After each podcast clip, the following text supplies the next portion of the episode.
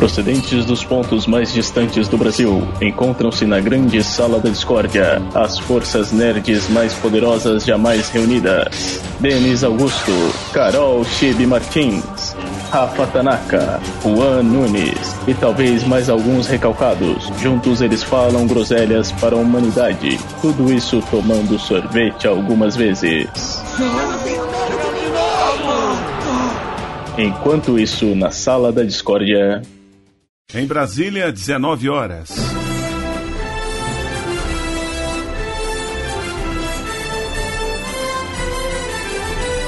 Está no ar a voz do Brasil.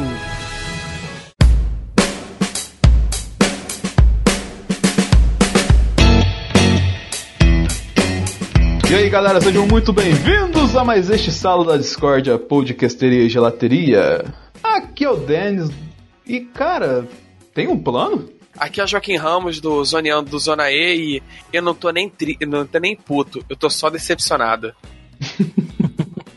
Aqui é o Cadu Lopes da TV Alterosa. Brasil acima de tudo, Deus acima de todos. Mas Deus de quem, hein? É, boa pergunta. Essa pesada, hein? E aí, pessoal, tudo bem?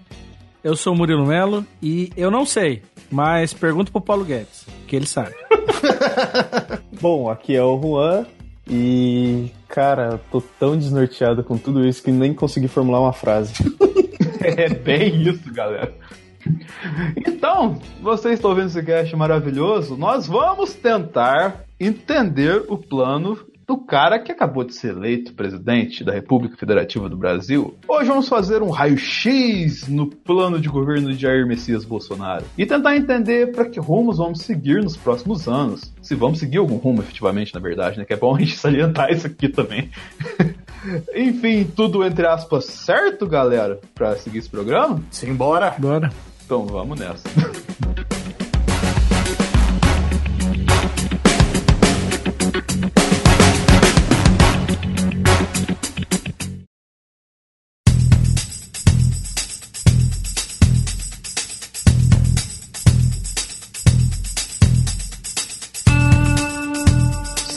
Senhoras e senhores, ou senhora e senhor, senhor, senhora, tudo numa pessoa só, a gente não tem esse tipo de preconceito aqui, o sala da Discord é aberto para todo mundo. Antes de iniciar o programa, a gente tem que fazer algumas notas aqui, que a gente tá falando de um tema bem delicado, assim, apesar de a gente cagar a regra um pouquinho brincando aqui, tem algumas coisas que tem o seu viés sério e a gente tem noção disso, entendeu? Então a gente vai definir algumas coisas para vocês aqui, vão seguir ao longo do programa, entendeu? As, entre aspas, regras que nós adotamos para estabelecer tudo para vocês aqui, entendeu? Primeiramente, não vamos passar pano para nenhum político, porém a gente não vai atacar ele sem nenhum fundamento, entendeu? A gente pode até brincar alguma coisa assim, mas atacar a ponto de fazer uma crítica mais efusiva assim, algo que não tenha alguma comprovação a gente não vai colocar aqui, entendeu? Nenhum de nós aqui votou no candidato em questão que ganhou, questão de ser Bolsonaro, entendeu? Mas a gente também não votou na principal posição do segundo turno. Na verdade, teve alguns até que votou aqui na posição do segundo turno, mas não votou como se fosse a motivação principal, como se fosse o candidato principal, entendeu? Quem votou, votou porque não queria esse candidato que ganhou em questão do poder.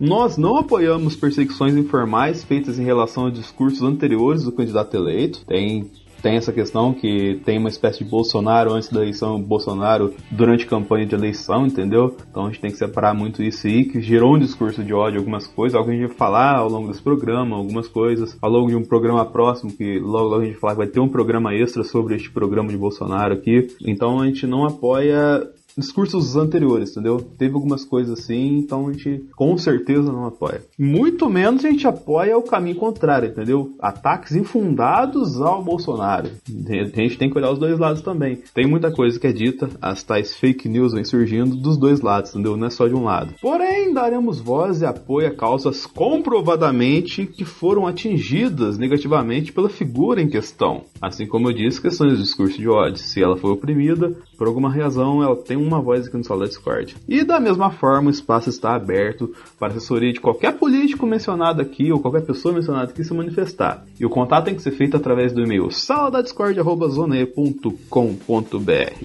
Nós também não vamos responder nenhum hater, muito menos entrar em discussão sobre qualquer tipo de coisa com os mesmos em redes sociais, entendeu? Se você quiser ser ouvido pelo sala do Discord, se você quiser manifestar o que você tem para falar sobre o Sala da Discord, quiser uma resposta nossa, você pode mandar um e-mail para o sala da Discord, também, que nós daremos atenção para você lá. Mas em redes sociais, você será sumariamente ignorado se for principalmente com o discurso de ódio. E por fim, nada do que for dito aqui deve ser utilizado de modo desconexo ou fatiado, entendeu? De modo que leve a fomentar atos de ódio, opressão para ambos os lados. Se for utilizar esse programa como referencial, divulgue o link todo do programa para a pessoa que quiser repassar esse programa, entendeu? E então, a gente tomou um cast política para suprir também a falta dos nossos colegas, a gente convidou aqui três pessoas, três amigos do Sala da Discórdia para trazer pontos de vista bem peculiares e incisivos e vão colaborar com a gente com algumas perspectivas bem peculiares e que são de extrema importância nos próximos anos, que são basicamente a voz da imprensa, o papel da imprensa, questões de saúde e educação. Só dando uma, um background aqui.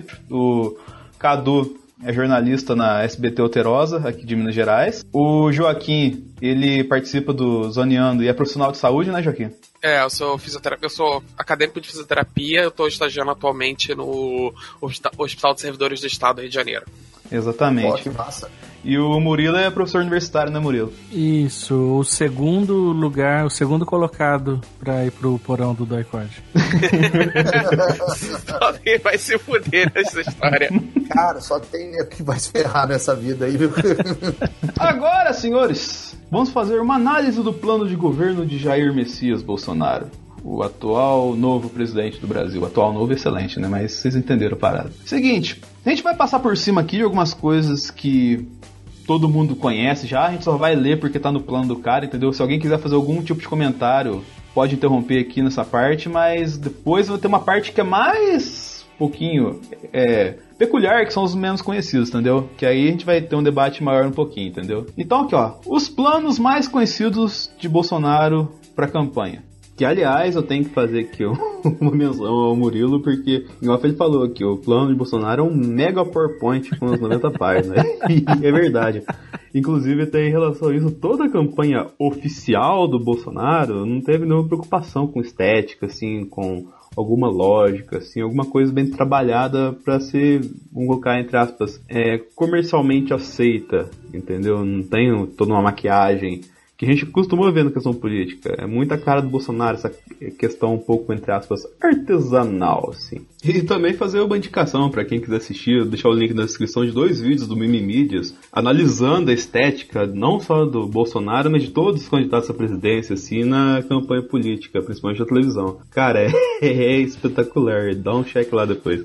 Mas vamos lá. No plano de governo de Bolsonaro, os pontos mais conhecidos por todo mundo: privatizações para o equilíbrio da economia, saneamento básico para o combate da mortalidade infantil, reavaliação de médicos cubanos, realinhar direitos humanos e o Código Penal em defesa da vítima, entre aspas, o, a conclusão disso seria a liberação do armamento, redução da maioridade penal para 16 anos, castração química para estupradores, alíquota de 20% de imposto acima de 5 salários, criar um balcão único para abrir e fechar as empresas de modo mais ágil no Brasil, pelo menos 5 de seus ministros serão militares, acabar com os ministérios das cidades e repassar os investimentos direto para as cidades, não vai ter um meio de campo fazer isso, fomentar novos acordos comerciais internacionais e a redução de aplicações de multas, acabar com a indústria da multa, segundo o que ele diz, entendeu? Tem que acabar isso aí. Tem que acabar a indústria da multa. Em relação a essa parte mais popzinha assim do plano do Bolsonaro, vocês têm alguma observação para fazer? Assim,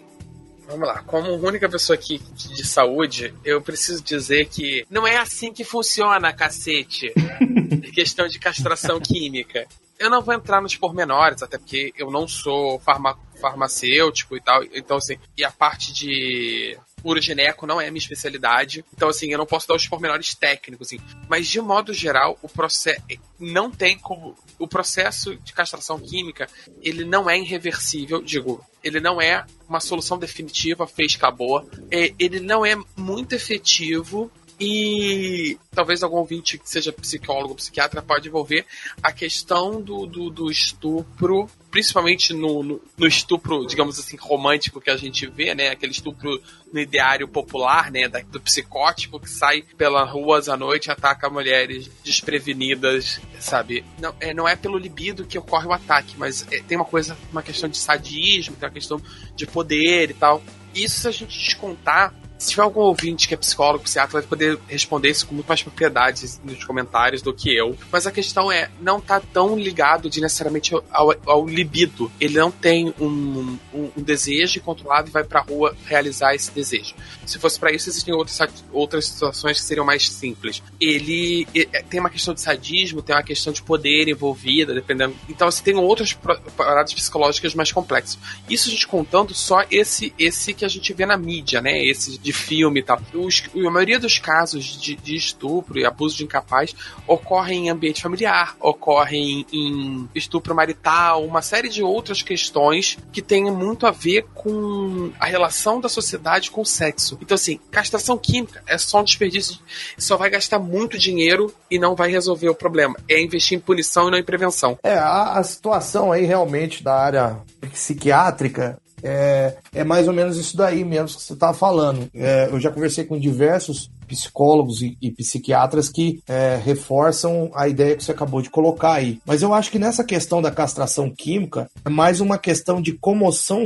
social que é uma coisa paliativa que ele colocou no projeto só para dar voz aos loucos. Essa é a minha opinião, entendeu? Ele quis gerar uma comoção social com aquelas pessoas que se sentem indignados com uma coisa que, na maioria dos casos, eles não têm nem ideia do que do, do porquê isso acontece. É mais aquela coisa assim, é uma revolta social. Isso eu já fiz reportagens aqui de pessoas que tiveram entes queridos estuprados. É, eu imagino o transtorno, a raiva, a revolta dessas pessoas. Já conversei com pessoas que queriam matar os estupradores, queriam é, capar os estupradores. Então é mais um, é, vamos dizer assim, ele quis entrar numa comoção social muito grande por conta disso. Mas as pessoas não entendem, e ele principalmente não entende a parte psicológica que há em volta desse tema. Então é, é um paliativo. É a mesma coisa você pegar um lado ladrão e cortar a mão dele porque ele cometeu um crime. É, eu é. penso que é mais ou menos nesse sentido. Você tenta de alguma forma solucionar o crime com outro crime. É, não só nesse caso, como em várias plataformas de governo dele, ele explorou essa polêmica associada à imagem dele para arrecadar votos. Isso,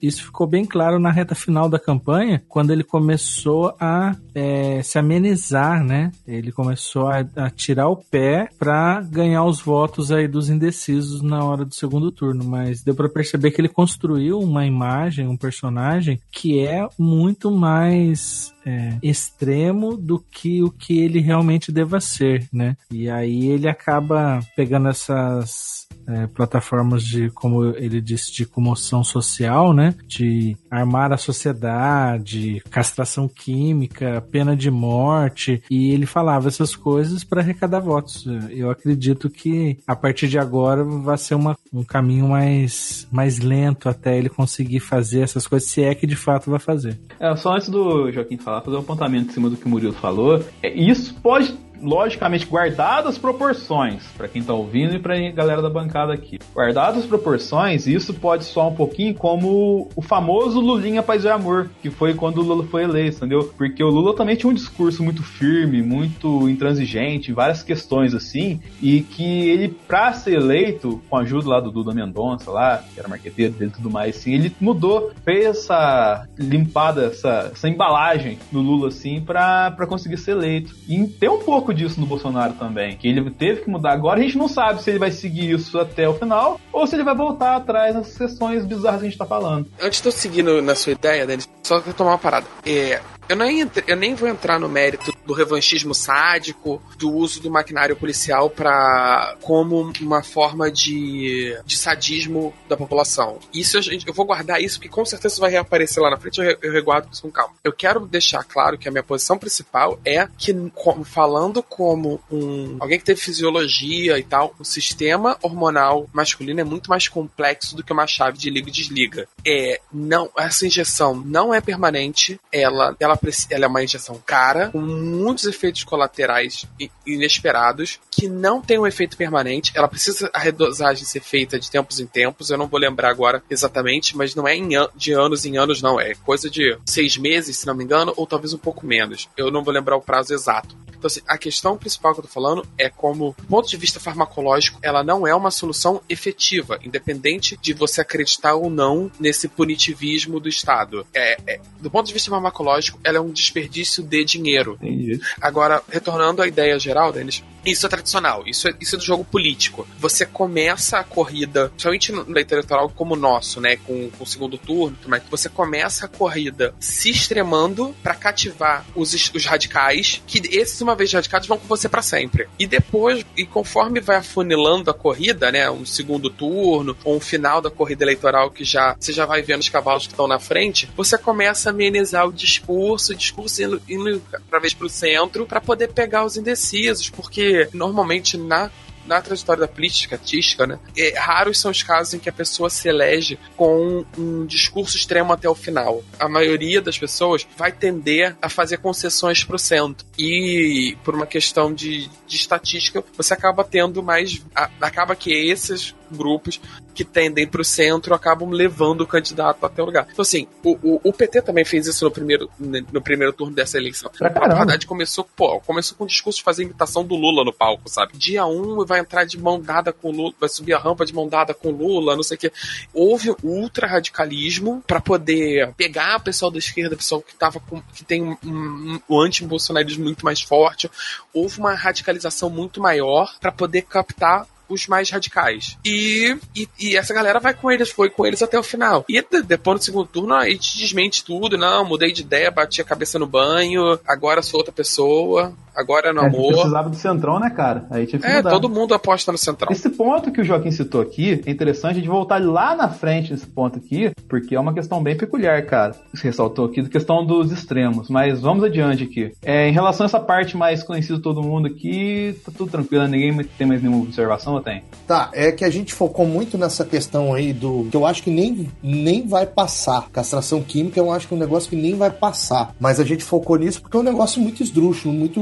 É, Bizarro. insano de, de ser realizado, um absurdo, né? Mas vamos lá. Existem algumas coisas no projeto, nos projetos dele, que eu acho que são interessantes no, no viés econômico. Uma privatização. Verdade, a gente vai passar isso daqui a pouquinho, vai chegar no Paulo Guedes. Ah, você vai falar do Paulo Guedes? Vamos falar do Paulo Guedes? Ah, tá Meu certo. Ipiranga, Paulo Guedes, vamos falar dele. Então agora, senhores, vamos ressaltar os pontos no plano que são assim, menos conhecidos do grande público, entendeu? E aqui, se vocês quiserem interromper aqui, é só falar, Denis, eu paro de falar aqui e vocês fazem um comentário, beleza? Beleza. Então vamos lá. Iniciando, que a organização social e política brasileira, mais educação moral e cívica entrarão na grade curricular. Murilo, você tem alguma observação em relação a isso? Ah, cara, são tantas. São tantas emoções, né? São tantas, cara. Hoje eu tive que conversar com um sujeito que disse que agora sim vai deixar de haver doutrinação nas escolas porque vai voltar o SPB. Uh, mas... Peraí, peraí, eu não consegui entender qual é a relação. Vai voltar o SPB e acabar a. Então, eu- eu- é antagônico essa realidade. Não é, Pera, cara. o, o É, SPB não é doutrinação na escola? N- Não, não, mas é que acontece o seguinte: quando a doutrinação é de esquerda, aí ah, é de direita, aí pode, entendeu? Ah, muito bem. Deixa só claro o marcador de ironia, tá? Pra que vocês já vocês não estão vendo meu rosto. É, é. Caso alguém tenha ficado confuso. Cadu. Eu, eu gostaria de fazer um comentário rápido sobre isso daqui, que esse é um dos pontos aqui que a gente estava até conversando aqui na, na emissora sobre a, a falta de. Não sei se há realmente. é, isso foi uma coisa jogada numa mesa é, durante uma conversa na cozinha da emissora. É o seguinte, Murilo, talvez você possa ajudar a gente nesse quesito aqui. Na educação atual, no, no currículo da- das escolas, há alguma diretriz ou alguma, alguma matéria no ensino médio, principalmente, com o ensino de, de moral, com o ensino voltado para a área política, é, ensinando as nossas crianças e adolescentes sobre direitos e deveres? Há alguma coisa no currículo das escolas atualmente? Então, há, assim, é, para compreender isso, a gente precisa voltar lá quando o SPB e Educação Moral e Cívica foram saíram do currículo, lá acho que em 93 ou 94, e o Fernando Henrique Cardoso,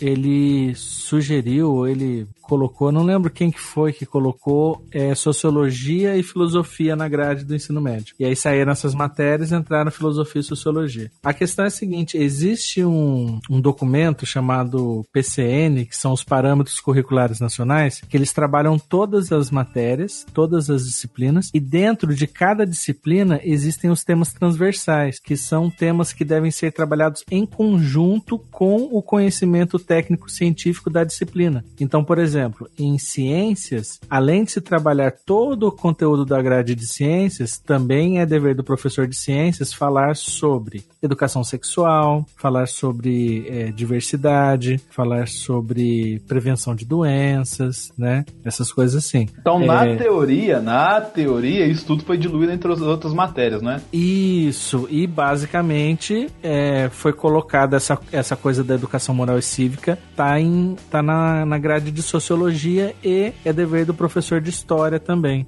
falar sobre isso. Então, está tudo ali. A questão que pega muito na fala dessas pessoas que dizem que os professores são doutrinadores é que o professor, em geral, ele é um questionador do status quo, né? Então, ele é uma pessoa que chega pro jovem e fala: "Ei, jovem, presta atenção. Tá legal as coisas do jeito que estão? Você acha que é, o mundo tá legal? Você acha que tem uma outra solução? Ele ajuda o aluno a pensar fora da caixa né? E às vezes fora da caixa não é muito agradável para o sistema do jeito que tá, né? É essa fala aí que é muito pregada pelas pessoas de falar de doutrinação. Agora, só para fechar, doutrinar é uma palavra que ela tá sendo empregada aí com um sentido muito negativo, né? Porque se eu falar para vocês que a função da escola é doutrinar, e aí, o que vocês vão falar para mim? É aquele caso clássico, né? Com a palavra perde o sentido, tipo medíocre, né? Que ganha uma conotação negativa. Pois é. Eu queria saber o seguinte: é, a Constituição, por curiosidade aqui, a Constituição é ensinada? Sim, a Constituição é matéria, se eu não me engano, de história do ensino fundamental. Inclusive, algum,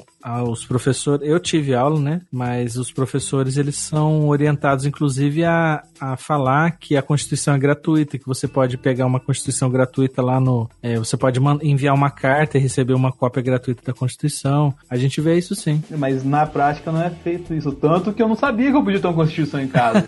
é, noiva, por fora e eu, eu acabo aprendendo algumas coisinhas sobre pedagogia com ela. Na verdade, ela é pedagoga, né? Ela é pedagoga formada. Então, assim, eu, ve eu vejo ela preparando plano de aula e eu vejo basicamente muitas coisas que dizem que não tá no, no, no, plano curricular e, e que tá lá, na verdade. É que a gente não prestou atenção, assim como eu, sabe? Eu não prestei atenção em muita coisa sobre isso. É, eu acho que essa é a questão, porque os pais, é, eles não prestam atenção porque, um, não são eles que estão na escola e, dois, eles não vão às reuniões. Mas seguindo adiante, além disso, eu vou passar aqui de novo o mesmo esquema, né? Passando aqui, se quiser comentar alguma coisa. Até em cima de tudo, a gente tá na educação aqui. Ele falou questão de redução de cotas raciais, que as cotas seriam, vamos colocar assim, para voltar, entre aspas, daquela questão de, de competência para ocupar tal cargo, assim, não por causa de, de raça para ocupar tal, tal cargo ou tal ocupação na escola, assim, entendeu? É, vocês têm algum apontamento para fazer isso aqui? Eu queria fazer um apontamento bem rápido de o paradoxo que existe entre duas narrativas com relação. Eu vou falar especificamente sobre a questão de vagas em universidades públicas federais. Particularmente universidades públicas, particularmente nas federais, que é eu tenho mais contato. Que há um paradoxo na narrativa que diz que a, eles reclamam que tem que cortar a verba da faculdade pública, que a faculdade pública é um lugar pro playboyzinho e aspas aqui, pro playboyzinho fumar maconha e aprender sobre comunismo. Que, que o pobre não consegue vaga na faculdade, o pobre faz a particular e não consegue vaga, quem consegue vaga é o playboy, que estudou em colégio rico ele pode pagar. Então tem que acabar a faculdade pública. É, há um paradoxo terrível nisso. Você quer. A mesma pessoa que fala isso é a mesma pessoa que pede o fim das cotas, das cotas de universidade, que, que existe justamente para equilibrar essa questão da disparidade entre a demografia na universidade e a demografia da população. Então, assim, você deveria, se você esse é o teu problema, do, do Playboy tá ocupando a vaga lá, se ele pode pagar, você deveria estar tá apoiando o aumento de vagas, de cotas sociais, de cotas baseadas em etnia, etc, para fazer essa correção, para que o filho do pobre possa ir para a faculdade pública e que o filho do magnata pague a dele se puder. Pois é, é, tem essa questão que o ensino infantil é responsabilidade do município, o fundamental e médio responsabilidade do estado e o ensino superior é responsabilidade do da, da federação. E aí, de repente, as pessoas descobriram, falaram, nossa, mas espera aí, mas a faculdade pública é muito boa, então vou colocar meu filho lá. Mesmo ele tendo tido toda a oportunidade de estudar a vida toda num colégio particular, eu vou colocar ele lá. Ele tira a vaga da pessoa que deveria estar lá, que é, se a faculdade é pública e é de graça, ela deveria ser para quem não pode pagar, correto? Tira a vaga da pessoa que não pode pagar, a pessoa que não sofre, que não recebeu um ensino de qualidade porque o Estado talvez tenha cagado pro, pro fundamental e pro médio, não consegue entrar na faculdade, e aí tem que se tomar umas, algumas medidas paliativas, que eu acredito que não seja a solução definitiva, mas são paliativas, para tentar garantir o direito dessa pessoa entrar, porque senão é isso mesmo, nenhum pobre vai conseguir entrar na faculdade pública, o que é um disparate. E aí a gente entra na questão da cota. Bolsonaro fala assim: ah, eu sou contra a cota para negro, porque negro, filhinho de papai, entra na faculdade e não precisa isso demonstra o quão ignorante, e me desculpe se eu tô sendo, se eu tô ofendendo de alguma forma o candidato, mas o, o presidente eleito, né? Não ofendendo não! Ofendendo porra nenhuma! Mas, mas eu quero dizer ignorante no sentido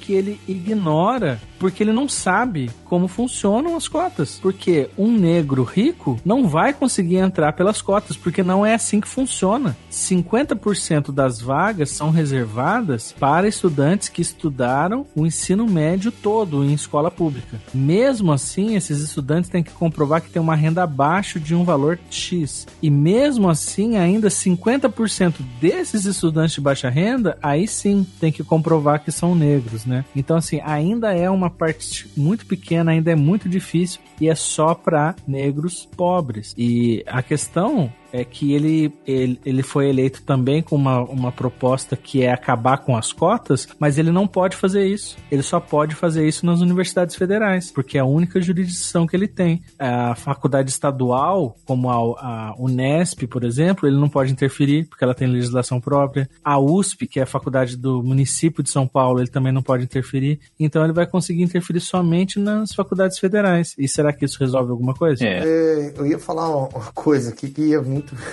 de encontro que vocês falaram. Bom, é, é aquela coisa, né? Eu estou falando a minha opinião, mas sem antes pesquisar realmente profundamente, igual o Murilo falou aí, que o, o buraco é mais embaixo na questão das cotas. Eu, particularmente, eu era contra as cotas, mas eu vou. Você vê como é que a, a opinião vai mudando quando a gente conversa com pessoas que talvez tenham o mesmo nível é, intelectual ou até um pouco a mais é, do que o nosso, né? Porque aí a gente vai abrindo um pouco os olhos e vai vendo outras possibilidades aqui. Eu sou contra as cotas, explico o motivo. Eu acho que deveria ser feita uma análise mais aprofundada na questão econômica das pessoas, né? É, deveria pegar como base a questão salarial dessas pessoas, é, da onde que elas vieram, fazer uma análise socioeconômica dessas pessoas que estão ingressando nas escolas, universidades federais. Uma outra coisa que talvez você pode até me ajudar nessa questão, Murilo, porque eu sou ignorante desse ponto, é mais uma opinião da boca para fora, com questão às, às cotas. Não é nem questão a questão racial do meu pensamento, é mais eu acho que a gente tem que ajudar as pessoas que são pobres, não diferenciá-las pela cor da pele, mas talvez seja ignorância minha. Outra coisa que eu gostaria de pontuar e que está aí no planejamento do, da equipe do, do Bolsonaro é a questão de que ele está querendo fazer com que as pessoas que têm uma classe mais elevada, que tenham um, um, nível econômico superior aí a não sei quantos salários mínimos, essas pessoas elas terão que pagar uma mensalidade nas universidades federais. Esse é um, é um plano que eles vão querer implementar nos próximos meses, talvez nos próximos anos na faculdade. Eu acho sim que é positivo essa questão, porque é, talvez vocês que fizeram faculdades federais, não sei se é, os, os três fizeram, mas. Eu não. Não fizeram? Quem fez faculdade federal aí? Eu, fi, eu faço, na verdade. Tô no último período da faculdade federal. O Murilo faz federal também? Fez federal também, Murilo? Não, eu fiz particular. Particular. Eu não sei, aí, talvez aí no Rio e São Paulo seja um pouquinho, é, seja diferente, né? Porque aqui na nossa região, no interior de Minas Gerais, a gente tem, são poucas federais aqui na nossa região e são mais voltados para o agronegócio e etc e tal. Eu vejo com bons olhos essa questão aí de você taxar as pessoas que têm, têm condições de pagar. É, é uma questão, eu acho que é lógica até.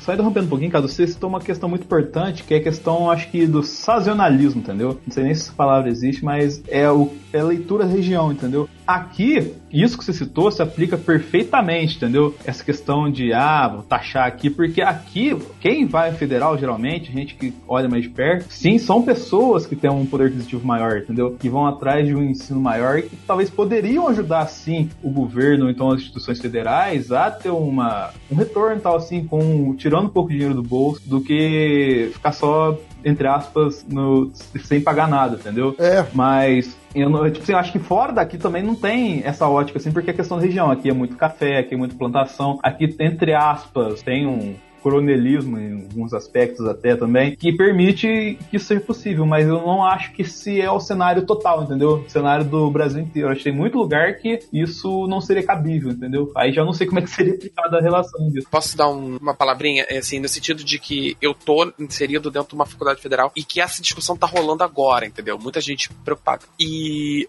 a, a, o perfil do meu, do meu curso não é um perfil de, de magnata, tá? Tem até alguém, algumas pessoas com um pouco mais de dinheiro, mas de modo geral não tem. É, não é um perfil do, do curso de engenharia, direito ou medicina. São basicamente nobreza, né? Filho de é, medicina tem muito essa questão de, de hereditariedade. É o filho do médico, neto de médico, bisneto de médico. É, a questão é a seguinte: existem um, eu vou começar, vou retornar lá na questão da cota e vou chegar aqui na frente. É, eu já fui vocalmente contra as cotas. Durante meu período de pré-vestibular, de fazendo vestibular, e no meu período de, de, do início da faculdade. Porém, eu, eu vi a mudança de perfil demográfico que rolou na, no, na faculdade por conta de ampliação de política de cota. Você, eu não tinha noção de quão poucos alunos negros. Você viu a transformação acontecendo efetivamente. É, eu vi, eu vi, eu vi empiricamente, eu tive que olhar e falar assim, ok, eu estava errado, entendeu? Eu, eu vi. Houve a mudança de perfil geográfico, por assim dizer. Eu vi mais alunos da Baixada fazendo a faculdade ali, começando a ingressar na faculdade. Eu vi um número maior de alunos negros, eu vi pela primeira vez, eu,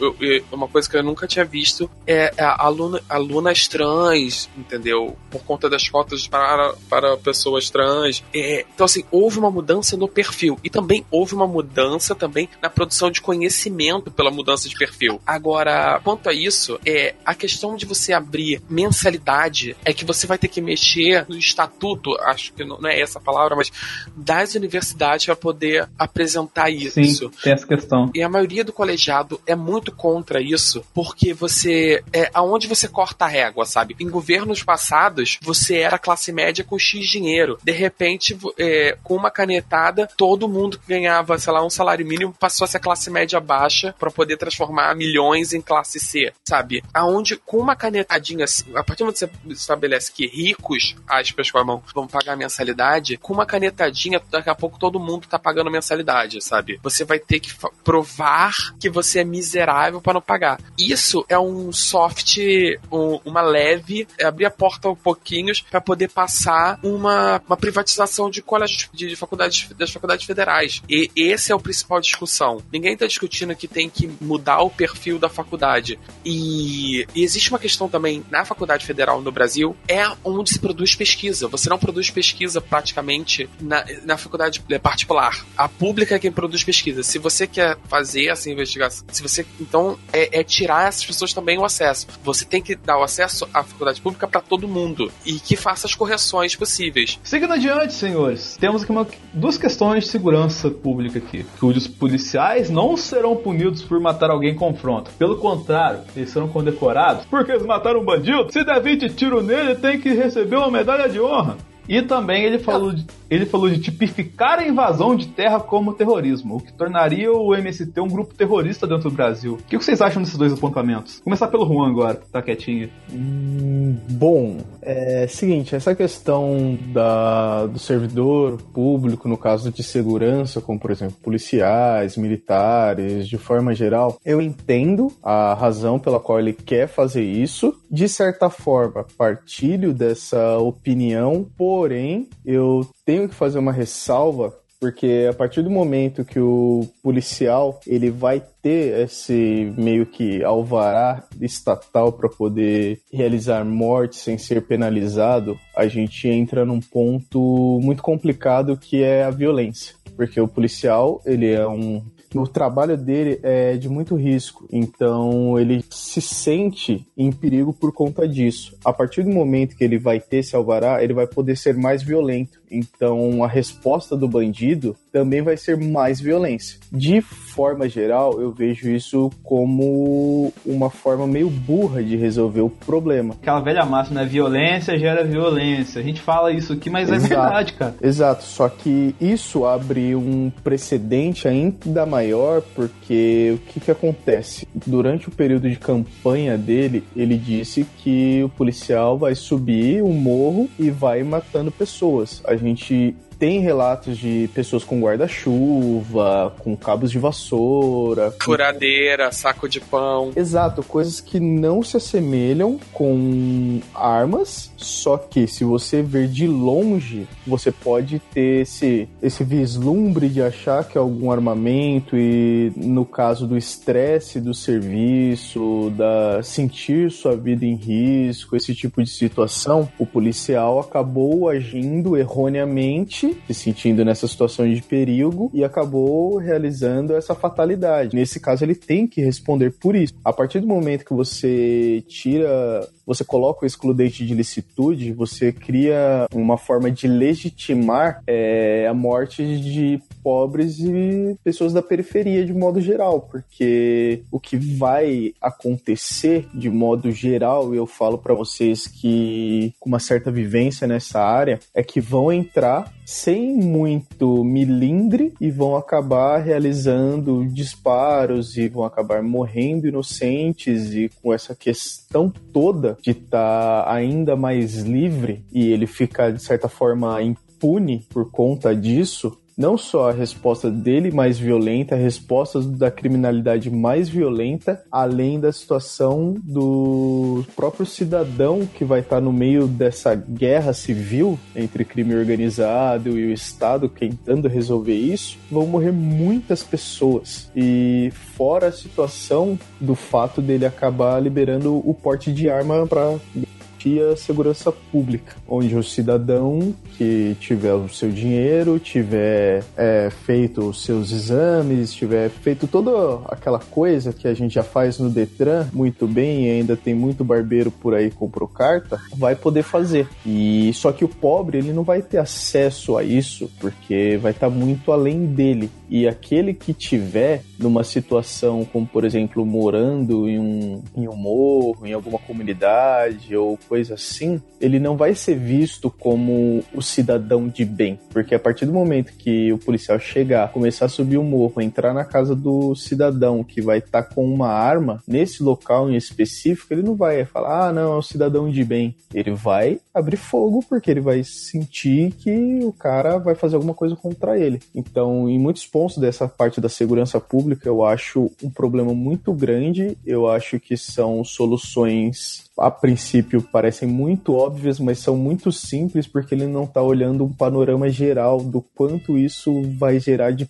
problemas para o próprio país, que já tem a polícia que mais mata no mundo todo e também é uma das que mais morre. Exatamente, o fogo cruzado. Então não seria uma solução muito lógica de fazer isso para poder resolver na questão de segurança pública. Além do fato de que, se necessário, colocar o exército na rua. Que eu sou um pouco contra, porque, de modo geral, a função do exército é garantia da lei da ordem e da soberania do país. Quando você coloca ele para poder ficar cuidando de assuntos de segurança mais voltadas para o Estado, para a cidade ou coisas do tipo, combatendo o crime organizado, que não é a missão base eu acho que você acaba desvirtuando tudo um pouco e colocando uma responsabilidade de outros aspectos da sociedade em cima disso. Porque você acaba tendo um desvio de função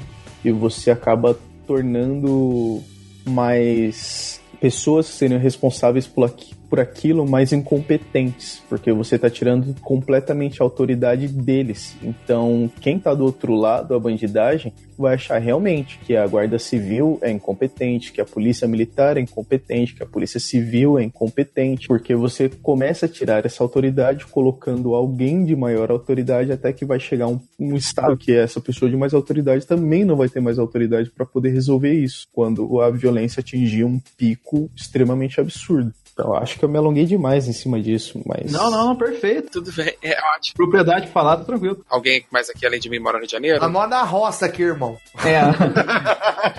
Interiorzão. A gente tem uma questão muito específica aqui no Rio de Janeiro, que são a questão. Quer dizer, em outros lugares tem, mas aqui é um caso agravado. A questão das milícias. Que existe uma determinada organização criminosa composta majoritariamente por policiais, é, bombeiros e militares. É, que podem utilizar desse auto de auto de é, excludente ato de, eu esqueci agora o negócio, essa autorização para matar, para utilizar as próprias práticas criminosas. Você não vai estar tá acabando com o crime, você vai estar tá fortalecendo uma máfia feita de, deixar claramente a ressalva aqui, de maus profissionais que abusam da sua função como protetores da ordem pública. Mal e porcamente comparando, Tropa de Elite tem que mostrar isso.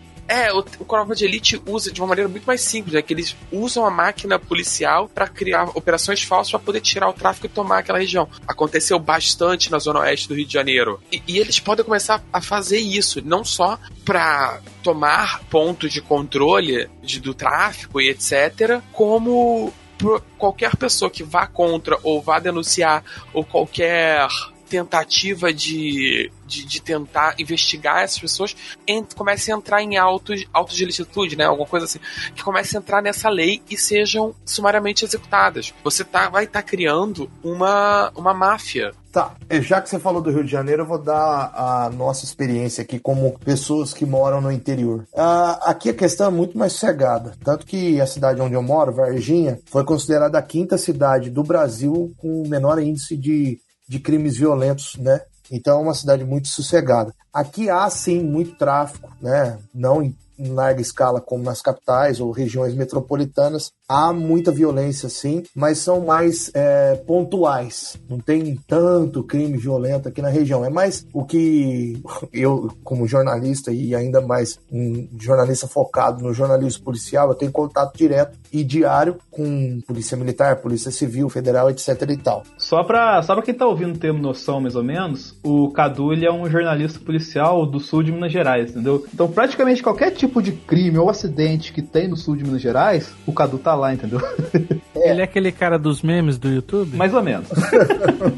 é, para quem é, entender melhor, é meio da Atena, né? Marcelo Rezende, o nosso jornal aqui. Então a gente está sempre, diariamente aqui, é, correndo atrás disso daí. O que que acontece, o que eu percebo é que em algumas conversas com policiais aqui da região, que não são é, mortos com frequência, igual na, nas, nas capitais, etc e tal, como eu já disse, há uma violência mais verbal, né? Uma violência até física, com a resistência à prisão, etc e tal. Mas acho que difícil. Eu tô tentando lembrar a última vez que morreu um policial aqui na nossa região. É muito raro. Faz tempo mesmo. É, se eu não me engano, faz uns 4 ou 5 anos que morreu um policial militar na cidade de Poços de Caldas, ou talvez até mais tempo. O que eu quero dizer, então, com a minha base de experiência, né, do empírico, da, da questão de vivência aqui com, com os militares da minha região, é que esse ato excludente aí, esse, de dar mais autonomia ao policial na hora de um combate, para mim é uma visão, é um, uma ação paliativa. Você está tentando tapar o sol com a peneira. O problema que eu vejo mais é você sim dar resguardo e segurança ao policial. O policial está combatendo o bandido. No caso, uma pessoa que está armada. E aí é um caso muito complexo. Quando há um confronto, se o policial, no caso, efetuar um disparo e vir a matar o criminoso que estava com uma arma, aí sim ele tem que ter um resguardo, um resguardo. não o que acontece ultimamente, que é o pela lei, é dado a voz de prisão ao militar ou ao policial. Ele é conduzido à delegacia, no caso ao quartel, desculpa. A arma é apreendida, tem todo aquele protocolo, mas pouco tempo depois ele volta, né? Se tudo com, for ali é, confirmado que ele não cometeu nenhum excesso e que sim, ele estava em defesa dele e do cidadão, ele vai voltar à rua em serviço. Então eu acho que tem que dar sim mais segurança ao policial que está tra trabalhando. E tem que haver também a investigação paralela. Tem que haver uma investigação para determinar realmente se houve essa questão. Então, o ato de licitude aí seria um paliativo, tapar o sol com a pereira. Na minha opinião, o que deveria ser feito e o que eu não vi ele falando, o Bolsonaro, é o investimento em tecnologia, um aumento do efetivo policial nas ruas e também a questão da inteligência. Teoricamente, isso está implícito no meu plano. É, falar até papagaio fala, né? É, a gente já viu várias vezes, só nesse pouquinho de cast, tanto que ele falou, mas enfim. Então, o que eu acho é que deveria ser feito isso daqui: investimento em tecnologia, efetivo e inteligência. Porque aí você não precisaria ter esse aval aí, entendeu? Aí, para encerrar a minha fala, e já pegando na pergunta que você fez aí sobre a questão de tipificar o MST como um grupo terrorista, eu já acho que vai além, né? A gente tem a legislação aqui que te, é, assim como em outros países democráticos, você tem o direito da propriedade. Ninguém pode invadir a sua propriedade. A legislação é bem clara nisso é crime. Só que há um, ou, ou, havia, né, no caso do governo petista, um paternalismo, uma proteção maior com esses grupos. O que, na minha visão, é um absurdo. Você quer ajudar os caras? Faz a reforma agrária, entendeu? Vai pela lei. Mal e porcamente comparando, é a mesma coisa da, da Gaviões da Fiel e do criminoso da Gaviões da Fiel, tá ligado? Sim. Tipo assim, o, o MST tem lá suas causas com algum fundamento? Tem. Agora, tipo assim, chegou. Tem do, tanto como na Gaviões da Fiel, por exemplo, como, por exemplo, dentro do MST, tem gente ali com viés criminoso também. Isso em qualquer é, célula da sociedade, entendeu? A gente tá sendo exclusivo agora, se fazendo isso, tá generalizando uma coisa que talvez não é generalizável. O cara que invade uma propriedade privada, ele é criminoso criminoso, Dan. Não tem outra coisa. Você quer.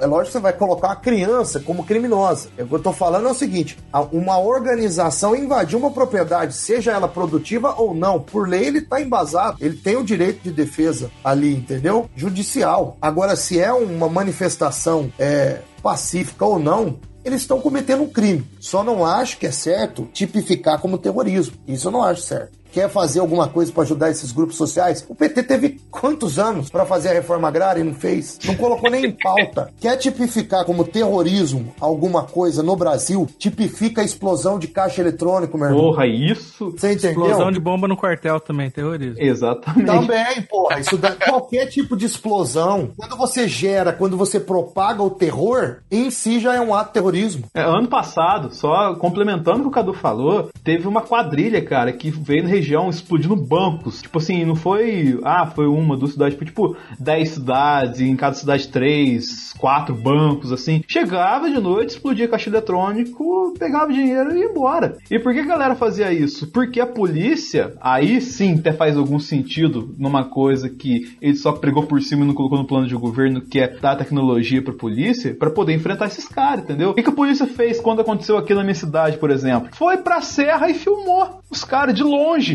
explodindo o banco, porque eles não tinham recurso para confrontar os caras, entendeu? Então, a questão é a seguinte: o excludente de ilicitude ele já existe, certo? No Código Penal. E para é, que ele tenha efeito, para que você possa entre aspas, o, o que ele está querendo dizer, para que você possa matar alguém e não ser imputado como crime, isso precisa atender alguns requisitos, certo? Um deles é o estrito cumprimento do dever legal, que é o caso do policial, certo? Se ele tiver no dever dele e protegendo alguém, ele pode sim fazer isso. É, e no estado de necessidade ou em legítima defesa. O estado de necessidade é se ele estiver salvando a vida de uma pessoa, certo? Por exemplo, alguém tá lá ameaçando as pessoas no ponto de ônibus, como aquela aquela aquela mulher fez, aquela deputada que foi eleita, sabe? Ela tava no ponto de ônibus na frente da escola, um cara começou a assaltar uma moça com uma arma, ela viu ali um atentado à vida da moça e foi e agiu. Estado de necessidade. E legítima defesa, que é no caso de alguém estar apontando uma arma para você, você se sentir necessidade de preservar sua vida, você pode fazer isso. A questão é que esse excludente ele já existe. O que o Bolsonaro quer fazer é diminuir as investigações para que se comprove o excludente de licitude. Porque o que acontece é justamente isso que vocês falaram. O policial tá subindo o morro, vê um cara com guarda-chuva e atira no cara. Aí vai investigar, vê que o cara não estava armado nada. Aí dá ruim pro policial. Aí o policial, sinto muito, me desculpe, mas o policial ele tem que responder por isso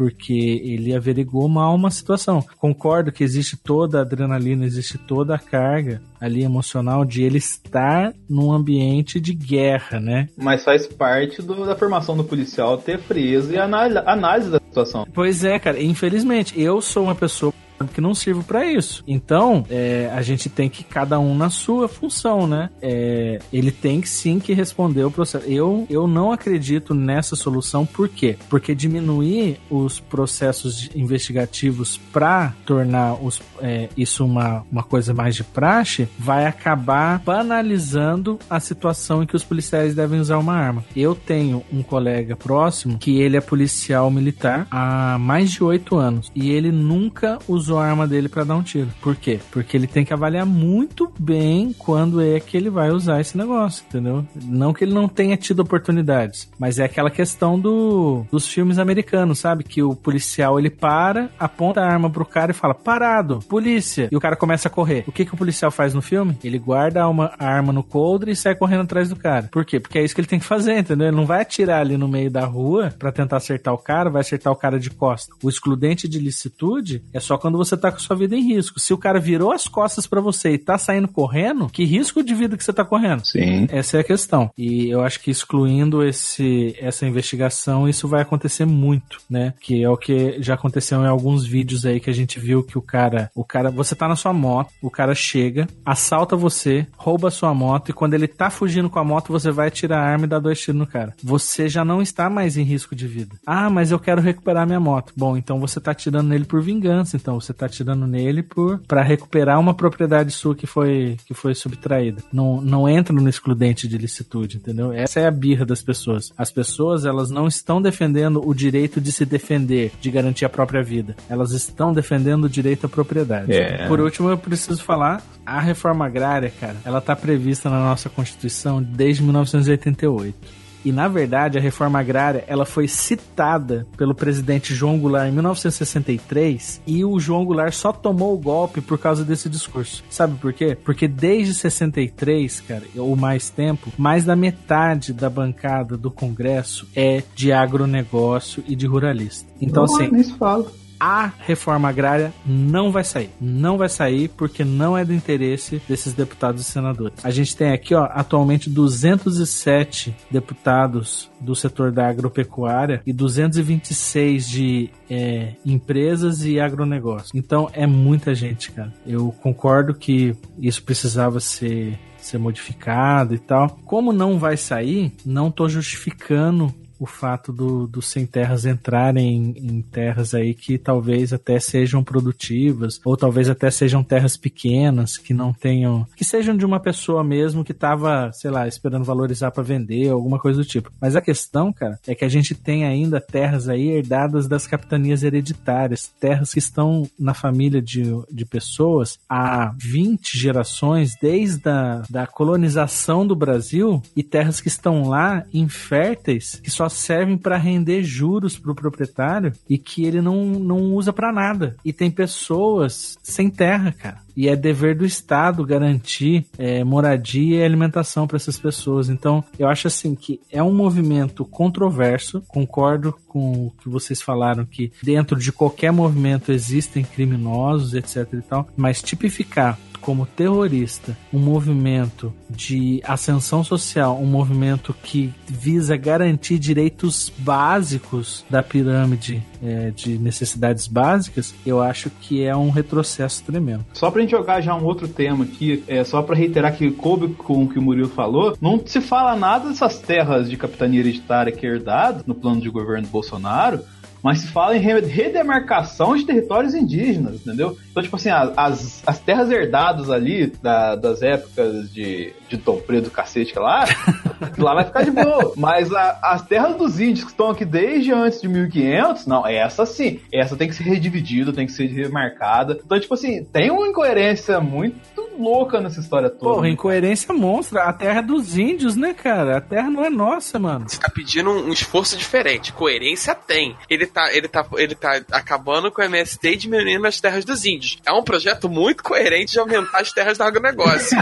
Eu não vou deixar falar mal, não. Ele tá sendo super coerente. Tem muita gente feliz com isso. Ele tá rezando pro mesmo Deus desde o início. A coerência tá É, lá. verdade. Agora, o- aproveitando a palavra, eu, queria, eu não vou nem entrar no mérito do, da validade ou não do MST. Isso, isso é uma parada muito longa. Isso, isso precisa de mais de um cast sozinho. Agora, o que eu vou falar é o seguinte: a questão de tipificar um movimento social. Um movimento social, em teoria, é um movimento como terrorista, é um passo que começou lá em 2012 para 2013, lá nas movimentações, começou com o, com o governo Dilma, começou esse projeto de querer tipificar movimento social como terrorista, lá no ato da Copa e tudo mais. E, assim, fazendo a meia-culpa aqui, né, que não é uma invenção dele. Isso já foi feito antes pelo governo que disputou, que disputou o segundo turno. Agora, o fato é, é que é fácil. Você começa tipificando o MST como terrorista porque ele é impopular, particularmente, e tem um grande apoio do Senado, e você consegue evoluir isso rapidamente para qualquer outro movimento popular. Para qualquer passeata, qualquer coisa é, é- é- é tipificável como terrorista. Então, assim, é um precedente muito perigoso. Você pode gostar ou não do MST, mas eu não tenho certeza se é essa caixa de Pandora que vocês querem abrir. Sabe uma caixa de Pandora que cabe abrir aqui? Fundiu o Ministério da Agricultura com o do Meio Ambiente. Puta, mano. Uh, isso vai ser bom, hein? Oh, de- delícia! Mas então, é, é- é- esse é o Deus pra que ele tá rezando desde o começo, que o Joca falou, pô. Galera, só interrompendo para uma nota rápida. Depois da divulgação disso em larga escala, ele meio que voltou atrás que não ia juntar as duas pastas, entendeu? Porém, um, isso não tá confirmado. Falou, não, não é bem assim. Mas também não falou, não, isso não vai acontecer. E segundo, que a discussão que tivemos é muito pertinente, independente se essas pastas forem juntas ou não, entendeu? Em relação a tudo que a gente falou anteriormente e o que nós vamos falar agora, entendeu? Então não é oficial, teoricamente, mas cabe uma reflexão aqui. Quem quer falar essa primeira aí? Vamos lá. Assim, é claramente botar o Ministério do Meio Ambiente dentro da, da cultura. Digo, digo, cultura, eu tô maluco. Não, da cultura não existe mais, tá? tá ultrapassado. Assim, diminuir o número de ministérios é uma política questionável. Vai um debate bem mais amplo. Mas, assim, acabar com o Ministério do Meio Ambiente ou colocar ele dentro do Ministério da Agricultura é, é deixar a raposa tomando conta das galinhas. É claro. A real é essa. Eles são dois, duas pastas precisam existir porque são pastas antagônicas. Não importa para qual lado você penda, são pastas antagônicas que o equilíbrio de poder entre as duas faz um balanceamento entre o nacional desenvolvimentismo e a preservação ecológica. E você, assim, não dá para ninguém essa consciência dizer que tem que acabar com o desenvolvimentismo nacional, tem que acabar com a, com a exportação, acabar com o agronegócio e transformar tudo em, floresta, saca? Não é isso que ninguém quer. Também não dá pra, porra, transformar tudo em campo de futebol e plantar soja em cima, sabe? É, é- é loucura. Só que o, você- o que ele tá fazendo, o que ele fez nessa promessa, é, é sinalizar, mandar beijinho pra, banca, pra bancada da ruralista. É, então assim, ele vai precisar de apoio que ele não tem, que o PSL é um partido nanico, e ele precisa sinalizar pra maior bancada da parada. Ele sinalizou com a bancada cristã, a bancada da Bíblia, com a bancada da bala, motivos óbvios, e ele tá flertando com a ruralista. Olha, tá tudo que ninguém queria fazer, vem comigo que eu faço, entendeu? Preparou um campo bonitinho ali pros caras, né? É, ele preparou a parada porque era um apoio que ele precisava. E não vem dizer assim, assim, apoiando ou não o cara, você não vai poder me dizer que ele se elegeu sem fazer acordo com ninguém, era, era um lobo solitário. A narrativa do lobo solitário é linda em romance, mas o fato é que ele tá deitando em lençóis Não sujos. vendo nada. Eu tô até depois. Ele tá deitando Ele tá deitando em lençóis sujos com o agronegócio desde o primeiro dia, cara. E agora tá na hora de pagar a promessa. Apaga a luz, acende o abajur e e toca Barry White. Ele vai pagar a promessa agora. Não faz sentido nenhum, cara. E é muito impressionante como são coisas é, óbvias, é, elas estão ali na sua cara e as pessoas não enxergam, né? É, é como o Joque falou, cara. é, Ministério da Agricultura e do Meio Ambiente são pastas antagônicas, cara. É tipo você colocar, sei lá. o Ministério do, do Petróleo e do e da Preservação, sabe? Juntos. Não, não dá, cara. É uma coisa. a agricultura, ela. Nossa, cara. joga o pré-sal aí no meio também. É, então, eu, eu acho também que essa política de, de redução dos ministérios, ela é interessante, porém, é, deve ser feita com cuidado, porque algumas pastas, elas podem até ser fundidas com outras e tal, mas elas devem manter é, separados os, os projetos e... É que tem que reduzir o custo da máquina pública. É, então, só que assim, eu concordo com, com essa afirmação. Tem que reduzir o custo da máquina pública. Só que diminuir ministérios, sinceramente, não reduz muita coisa. É, A redução, ela tem que teria que vir de outra parte. Ela teria que vir de, sei lá, de uma, uma reforma tributária, talvez. A própria... Ô, Paulo A Guedes. própria isenção da, dos tributos pelos templos, né, que, pode, que precisa ser revista. Tu quer começar a guerra civil, cara? Porra, É. tá louco.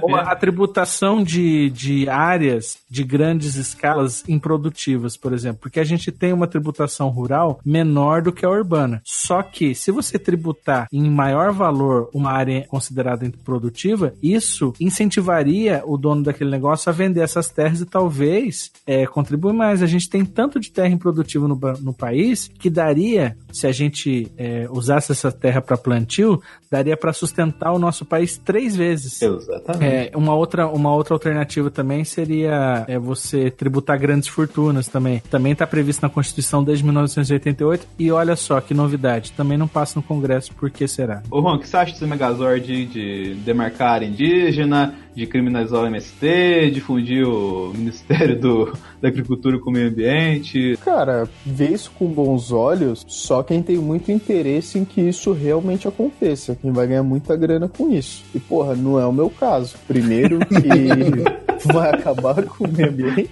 Então, tipo, tem tudo pra dar muito errado e ferrar economicamente mais ainda o país quando perceberem que quem era rico vai ficar mais com isso e não vai resolver nada, porque o pessoal que tá achando, ah, não, vai desmarcar a terra dos índios, vai dividir pra população, não sei o quê. Porra, não vai. Não sei se a galera tá ligada aí, mas esse acordo de senhores já foi feito tem um tempo e ele já provavelmente tem em mente todo mundo que vai receber isso daí. Logo, ele querer tornar o MST como terrorista é o caminho mais fácil para você evitar que assim que essas terras indígenas caiam na mão da privatização, essa galera não possa lutar por essas terras, já que vai ter donos e inclusive vai autorizar muita coisa extremamente perigosa, porque já entra no outro quesito do excludente de licitude caso alguém invada sua área. Ou seja, vai começar realmente uma guerra entre essa, esse pessoal do movimento sem terra e a bancada ruralista, o pessoal que vai ganhar muito dinheiro com isso. Corra, corra, polícia, polícia, Ron, polícia! Nelson. polícia. É... Nem brinca com umas coisas dessa, cara. Já tive um susto desse ontem. Não, mas é isso aí. Olha só, a fala dele foi muito interessante. É, vocês perceberam um padrão aí, cara? Parece que tá tudo orquestrado, parece que tá tudo montado certinho, Que cara. coisa, né, rapaz? Puxa! Meu Deus do Será céu. só teoria da conspiração minha? Acho que não, hein? É, acho que não. Coincidência? Acho que não. Tô começando a achar o Paulo Guedes tão inteligente quanto ele, o, o Bolsonaro prometeu durante a Ah, Paulo campanha. Guedes daqui a pouco, Paulo Guedes daqui a pouco. Mas, Cadu, sobre essa questão aí, dá um ponto final pra gente. aí. Vou falar uma coisa polêmica aqui. Mais? Mas eu acho correta a junção da, das pastas. Mas não vai dar certo. Do jeito que deveria ser feito, eles não vão fazer. Eles querem lucro. Eles não querem fazer com que os dois andem juntos. Né? A ideia deles é simplesmente lucrar. Eu acredito que eles vão fazer uma merda gigantesca com a junção dessas duas pastas. Ah, mas isso eu não tenho dúvida. Vão fazer uma merda gigantesca sem juntar pastas, juntando as duas pastas. É, a merda já eu, tá eu feita. espero que não. Eu, eu sou mais. Eu tenho mais esperança de que possa haver um- uma mudança positiva. Eu tô, eu tô O torcendo. modo que poderia dar menos errado era se fosse a Marina. Entendeu? o modo poderia dar menos errado se fosse a Marina, mas é o Bolsonaro. Olha só, quero deixar registrado que nego mete o malho, que ela é neutra. E assim, ela foi a primeira, talvez a única que eu vi dos presidenciáveis que, que começou a meter malho nessa juntão da pasta. E ela tá. Ela fa- falando direto disso nas redes sociais dela. Tá horrorizada. Que redes sociais, cara? Ela não tem redes sociais, isso aí é uma mentira. Isso é fake Isso é news, né? fake Se ela news. falou, falou no Orkut, porque quatro anos atrás. ハハハハ。Tadinha da minha candidata. Para. Eu acho que vocês estão muito pessimistas. Cara, eu queria muito acreditar em você. Juro. Eu queria muito. Eu quero muito que você Eu acho que nós certo. temos motivo. Na realidade é realista. Não, não, na real, na real, eu, assim, nunca que o Bolsonaro seria meu candidato, né? Muito menos o PT, mas eu acho que a gente tem que dar o benefício da dúvida e esperar ver o que que vai acontecer. O cara já tá eleito, não tem mais o que fazer. Vamos ver o que ele vai fazer. Agora, com questão aí do, do- da, da junção dessas duas pastas, eu acho que ela deveria acontecer, mas não do jeito que será feito. Por que eu digo isso? Eu tenho experiência já de sete anos com agronegócio, com reportagens que faço aqui na nossa região e converso com muitos agricultores, muitas pessoas que estão ligadas tanto na agricultura familiar quanto pessoas que têm é, porte médio ou grande nas suas propriedades. E uma das coisas que vem sendo feitas no nosso país, e isso não é uma demanda nacional, é uma demanda do exterior, de quem compra os nossos produtos, é que tem que haver um tripé de sustentabilidade para que o mercado externo possa ter olhos é, melhores, possa olhar com melhores olhos o nosso produto. Dito isso, digo que Alemanha, é, Itália,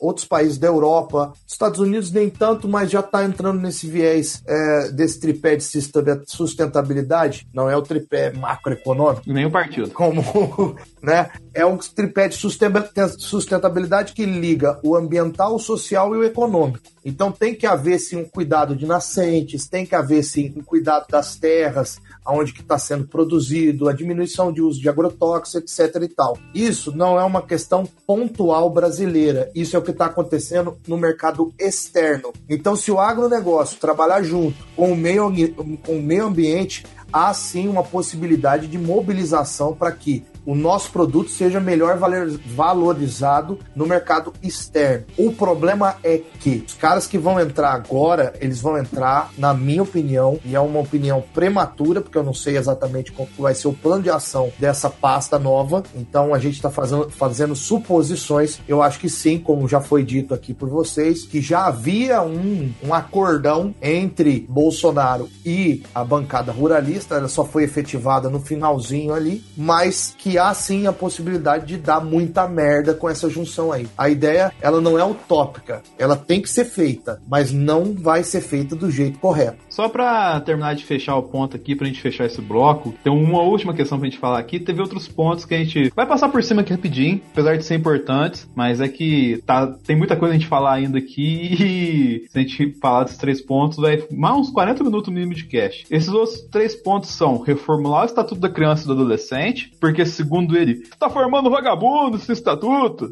Tipificar a CLT, tendo opção de uma escolha de conjunto de modelo atual. Tipo, tudo que eu vi por cima tem três tipos. A CLT tradicional ia manter, ia criar a CLT verde e amarela, que ela tem uma carteira de trabalho verde e amarela, ia ter uma CLT pro trabalhador rural, porque o trabalhador rural não pode parar no carnaval. E eu não tô falando isso, isso é palavra dele mesmo que ele falou. E por fim, ele falou de criar campos de refugiados para imigrantes de outros países, principalmente Venezuela. Rapaz, Vai usar o gás lá, não? É, então, né? É o começo. isso não me cheira nada bem. Porra, e vem cá, é- essa conta de gás a gente vai pegar da refinaria na- lá na Venezuela também?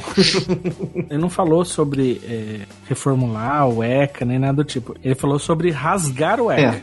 Isso é muito, são palavras dele, isso é muito grave, porque quando a gente fala sobre o Estatuto da Criança e do Adolescente, a gente tem algumas observações a fazer, que inclusive eu tenho colegas professores que também têm observações a fazer a respeito do que poderia melhorar, do que poderia ser é, reformulado, mas o Estatuto da Criança e do Adolescente, ele está baseado nos direitos das crianças é, de um estatuto mundial. E outra coisa, hoje ele é base de um conjunto muito complexo de leis que já existe. Então a gente tem aí cerca de 200 ou 300 leis que utilizam o ECA como base para poder funcionar. Então, de repente, anular o ECA é impossível de ser feito. Então, isso é uma outra proposta de governo que é mentirosa, entendeu? É, não tô querendo dizer que assim, ah, não, mas é que não vão deixar ele fazer, porque se ele quiser, ele pode, o presidente tem o, o poder de revogar, mas ele não vai conseguir fazer justamente por causa disso, porque ele é o pilar de muitas leis que já estão em, em exercício.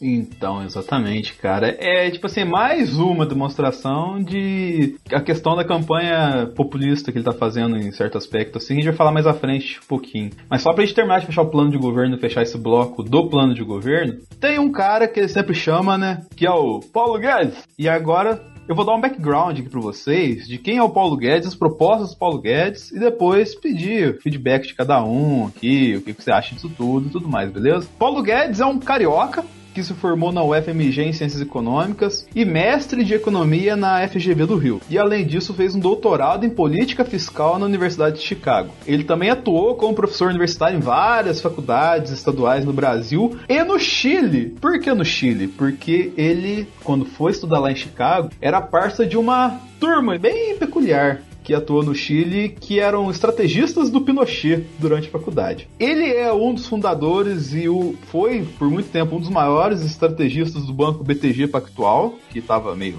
umas coisas meio obscuras um tempo atrás aí. E desde então, ele saiu do BTG e fica permeando por negócios, investimentos, principalmente em empresas financeiras, entendeu? E, logicamente, ele já foi investigado no mínimo três vezes em gestões anteriores dessas possíveis empresas por fraudes e algumas coisas suspeitas, assim, entendeu? E as propostas dele para o nosso querido Brasil, como o cara da economia do Bolsonaro, são redução de impostos de produtos importados. Para quem gosta de comprar PlayStation lá fora, ó, agora é a hora, entendeu? Reforma da Previdência, inclusive apoiando certos trechos da atual proposta do Temer. Privatizações para equilíbrio da economia, que a gente já citou anteriormente anteriormente por cima. Alíquota de 20% de imposto acima de 5 reais, Porra, também estamos por cima aqui. 5 reais não, 5 salários. É, 5 acima de 5 salários. O meu, meu dezão já vai sofrer aqui. Ganhou 7 reais, já era. 20% da União. É isso aí. Então, acima de 5 salários. Ele defende o Estado mínimo, ou seja, aquelas trocentas privatizações que eu acabei de citar. Flexibilização das políticas trabalhistas, a gente acabou de citar meio por cima aqui também, das trocentas versões de CLT que ele quer. Corte de impostos, sem especificar qual corte, e abertura econômica para novos mercados, novos acordos financeiros internacionais e tudo mais, assim. E então, em cima de tudo isso, o que você acha de Paulo Guedes, Joaquim? Assim, economia não é muito meu forte, tá? Eu não vou poder entrar nos pormenores econômicos. É, apesar de não ser a minha corrente de preferência, eu não acho que o Estado mínimo seja o bicho papão. É uma corrente econômica como tantas outras, e se bem aplicada e bem feita, pode vir a ser produtivo ou não. É, eu não vejo como no, no Brasil, nesse momento, seja a melhor opção. É, vários economistas e áreas correntes defendem que, de modo geral, nos momentos de crise há uma necessidade maior de uma intervenção mais agressiva do Estado. Mas o fato é que ele está sinalizando para o mercado internacional e, de modo geral, isso pode ou não ser positivo para a economia. É, o que eu posso esperar de modo geral, é que de, de fato isso funcione. Eu só posso, no momento, rezar e que a gente se for do mínimo possível e que de fato melhore a economia, tenha uma baixa, tenha uma deflação, tenha uma queda do dólar, tenha esse tipo de coisa. É, mas assim, eu não posso ir muito além disso. O negócio é o seguinte: é, sou a favor de muitas das propostas do Paulo Guedes. Leu no decorrer dos últimos meses. Eu acompanhei muitos, mas muitos debates de é, economistas, de jornalistas políticos e etc e tal. Não li Adam Smith, não li nada, pretendo ler para me aprofundar um pouco mais na, nas questões econômicas. Mas com a minha rasa formação, tenho que dizer que concordo com o Estado mínimo, acho que é uma boa. Quanto menos Estado, mais liberdade de, de ação, de, de, de trabalho, de empresários poderem, é, vamos dizer assim, lutar pelos seus interesses comerciais. Acho que é uma boa isso daí. Mas o Estado mínimo continuando preservando as principais pastas, que isso daí não tem como você privatizar, que, na minha opinião, você tem que continuar com. É, saúde, educação, segurança pública, etc. e tal. Isso daí acredito que o Bolsonaro, e ele já sinalizou que ele não vai é, mexer, mesmo o Paulo Guedes querendo. Eu acho que questão de privatização é um terreno muito pantanoso. É difícil você falar que todas as privatizações que ele quer fazer, e isso aí é muita coisa, incluindo Caixa Econômica Federal, Banco do Brasil, é, energia elétrica, água e por aí vai. Ele quer privatizar muitas coisas e eu não tenho a capacidade para comentar se isso vai ser positivo ou não. É lógico que existem muitas secretarias, muitas coisas aí que servem de cabide de emprego para apontamentos ideológicos e políticos, que isso daí tem que acabar mesmo e não faz sentido algum continuarem e que devem ser sim privatizadas. Questão também que o Paulo Guedes em uma entrevista falou e eu achei muito positiva é a questão da venda de prédios públicos que estão desocupados, que só servem para gerar despesa para o nosso país. Eu peguei aqui um dado em que, de acordo com a União, existem cerca de 18 mil prédios no país entre eles é, residências, galpões, terrenos e imóveis que estão em desuso e que não servem para absolutamente patavinas e que só servem para é, onerar a economia do país, só serve para gastar. Não tem nenhum, nenhuma vantagem ter isso daí. Ele falou que ele vai vender tudo. Eu espero que venda, mas venda em alta, né? que ele consiga gerar um bom, é, um bom lucro desses prédios aí. Também tem que ser muito transparente a forma com que ele vai fazer essa comercialização. Qual é, é a outra aqui? Imposto, a líquida do imposto de renda acima de cinco salários. É também uma questão muito pantanosa, porque eu, eu acho que é, é, benéfica, eu acho que é positiva, porque você está taxando aí as pessoas que realmente é, têm condições de serem taxadas, por assim dizer, né? Não adianta nada você taxar aí, é, acho que se não me engano hoje estão dois salários mínimos taxados, ou um salário mínimo já é taxado de 7 a 8%, uma coisa do tipo, né? E, e em questões maiores já é mais de 27%. 27,5%, já é uma coisa que onera muito quem trabalha, quem sua aí a camisa para poder ganhar um dinheirinho. É, com questão da reforma da Previdência, eu prefiro não entrar nessa seara, porque é, um, é, é, é também muito complexa e eu acho que eu não tenho capacidade argumentativa. O que eu acho que deveria ser feito é realmente é a questão da agricultura e das mulheres. Eu acho que sim, que elas deveriam, e me corrijam se eu estiver enganado, né? eu estou tão confuso ultimamente que de tanto trabalho que a previdência é questão da aposentadoria. É isso, né? Isso. Tá, beleza. Então eu acho que mulheres sim deveriam se aposentar com menos tempo que os homens, bom tempo antes que os homens, e também a questão das aposentadorias das pessoas que trabalham com agricultura deveria ser também é, antes de qualquer pessoa que trabalha na cidade. Quem trabalha na, na roça, e isso eu não estou dizendo de, dos grandes agricultores que mal vão à sua propriedade, estou falando do, do, cara que pega na enxada 6 horas da manhã e fica o dia inteiro capinando um terreno e, e tentando de alguma forma produzir nesse país aí, que é uma coisa muito difícil. Então eu acho que tem que ser, haver essa, essa questão aí. E para encerrar, deveria terminar com essa questão da aposentadoria dos cargos máximos do nosso país, recebendo o, o salário que eles recebem. Então, por exemplo, um, um senador hoje aposenta com oito anos, que é um absurdo, e aposenta recebendo os, praticamente os mesmos benefícios que ele recebe hoje em dia. Né? Um ministro da, da Justiça aposenta recebendo quase que integralmente o salário dele. Aonde onde isso daí é viável para um país? Entendeu? Então eu acho que existem algumas coisas que não vão ser relevadas, não, não vão ser apontadas nessa reforma da Previdência por causa de conchavo. Ainda mais tratando um cara que tá mais de 30, quase 30 anos lá, né, cara? Então, não vai acontecer, mas deveria ser feito. Faço minhas algumas de suas palavras, mas só para não, pra não ficar muito redundante, né? Essa questão da, da Previdência, cara, é inegável que vai ser pau no nosso cu, entendeu? Porque. É, eu não... E sem cuspe. É, eu não tenho outra maneira de, de dizer isso, porque essa, essa taxação de, de 20% única para quem ganha acima de 5 mil reais, ela parece ser, uma, parece ser uma boa ideia, mas na verdade ela vai causar oneração aos cofres públicos. Eu acho que o que deveria ser feito, como alguns economistas, eu também não manjo, né? Eu só leio sobre. Então eu acredito na opinião dos caras que têm uma formação na área. Muitos economistas dizem que na verdade o que deveria ser feito seria deveria reduzir o imposto de quem ganha menos e aumentar o imposto de quem ganha mais, né? Como são nos outros países. Mas, enfim, o que, que eu sei sobre economia, né? Agora, a questão da, da previdência, cara, é complicado justamente por isso, porque o que onera os cofres do públicos e do INSS, por exemplo, é, não são os funcionários públicos como foi pintado aí há uns dois anos atrás. Quando falaram da falência da Previdência, falaram assim: ah, mas é, a culpa é do professor, porque o professor tem duas férias por ano. Eu tô falando da minha classe porque a minha classe foi bem,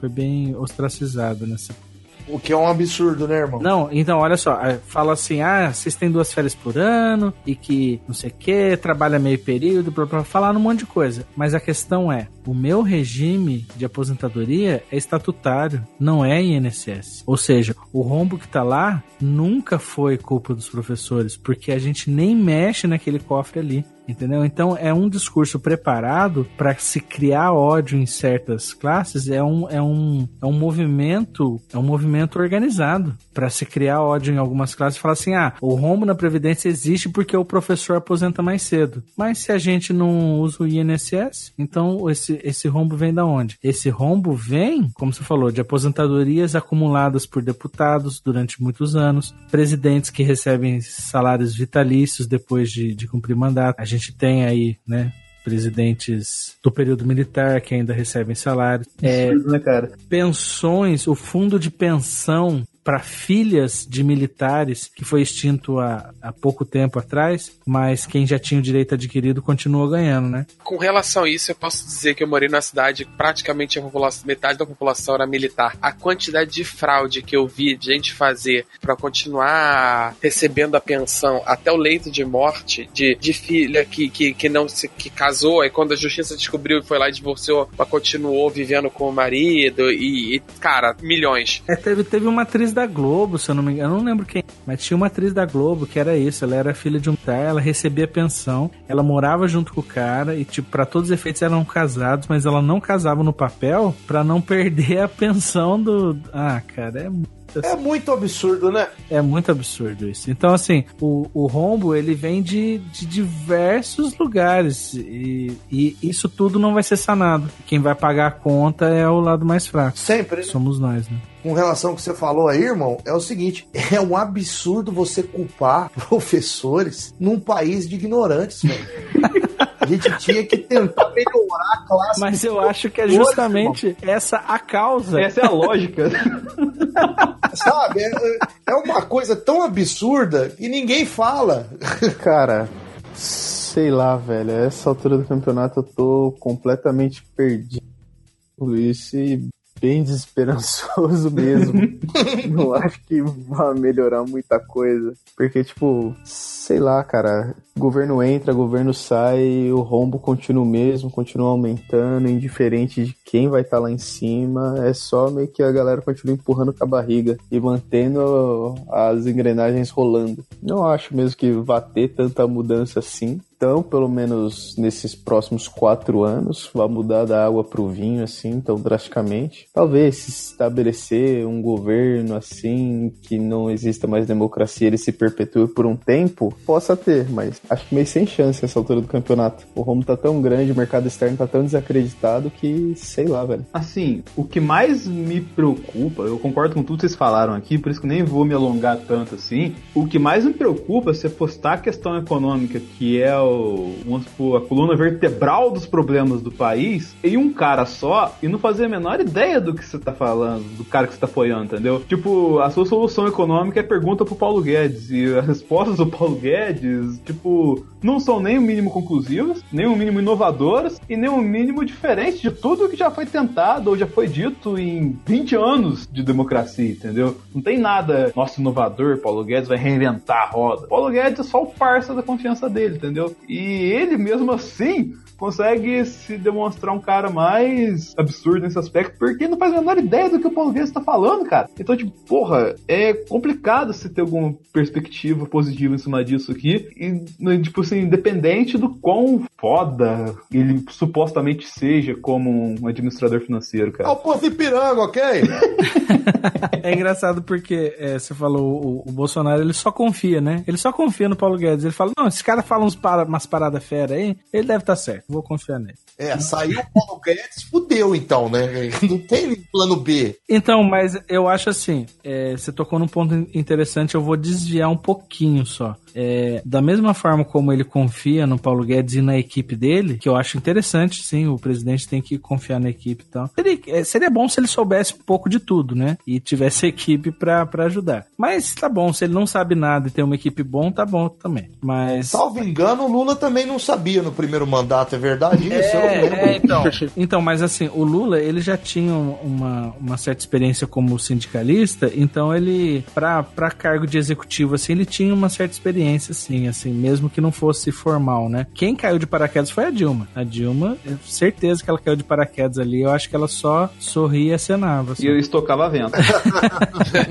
Mas a questão que eu quero tratar aqui rapidinho é o seguinte: o brasileiro ele tem essa impressão de que a figura do executivo vai resolver todos os problemas dele. Então ele vai votar no presidente e o presidente vai resolver, né? Ou é engraçado porque o brasileiro ele não gosta da ideia de uma ditadura, mas ele vota numa pessoa que ele acha que vai resolver todos os problemas dele por decreto. Então ele não gosta de ditadura, mas ele vota numa pessoa querendo que aquela pessoa seja um ditador. É interessante, né? É o Messias, pô!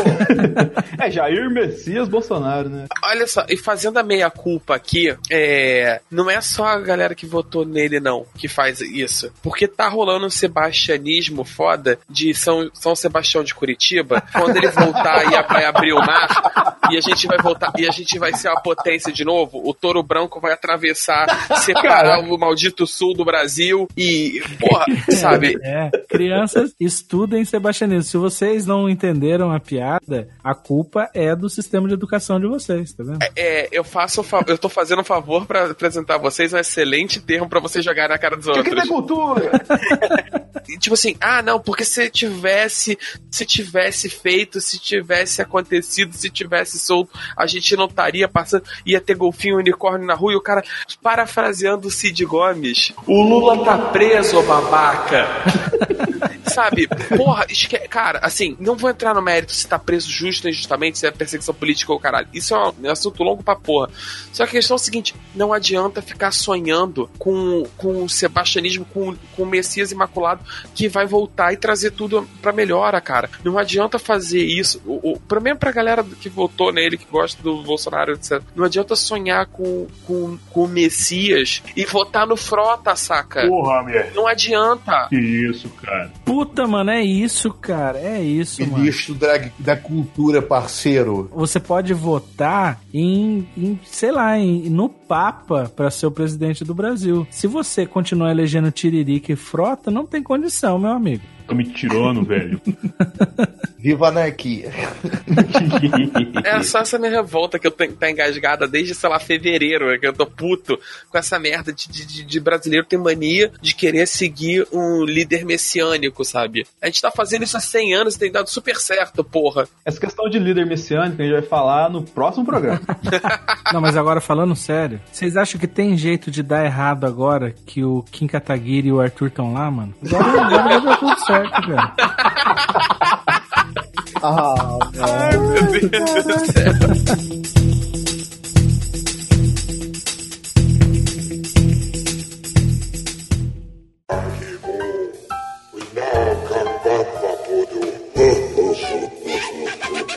Momento do Jabá. Vamos começar o momento do jabá aqui. O Joaquim faz o jabá aí de suas produções pessoais e tal. Apesar de a gente estar tá na mesma casa, mas tem gente que tá ouvindo no Spotify.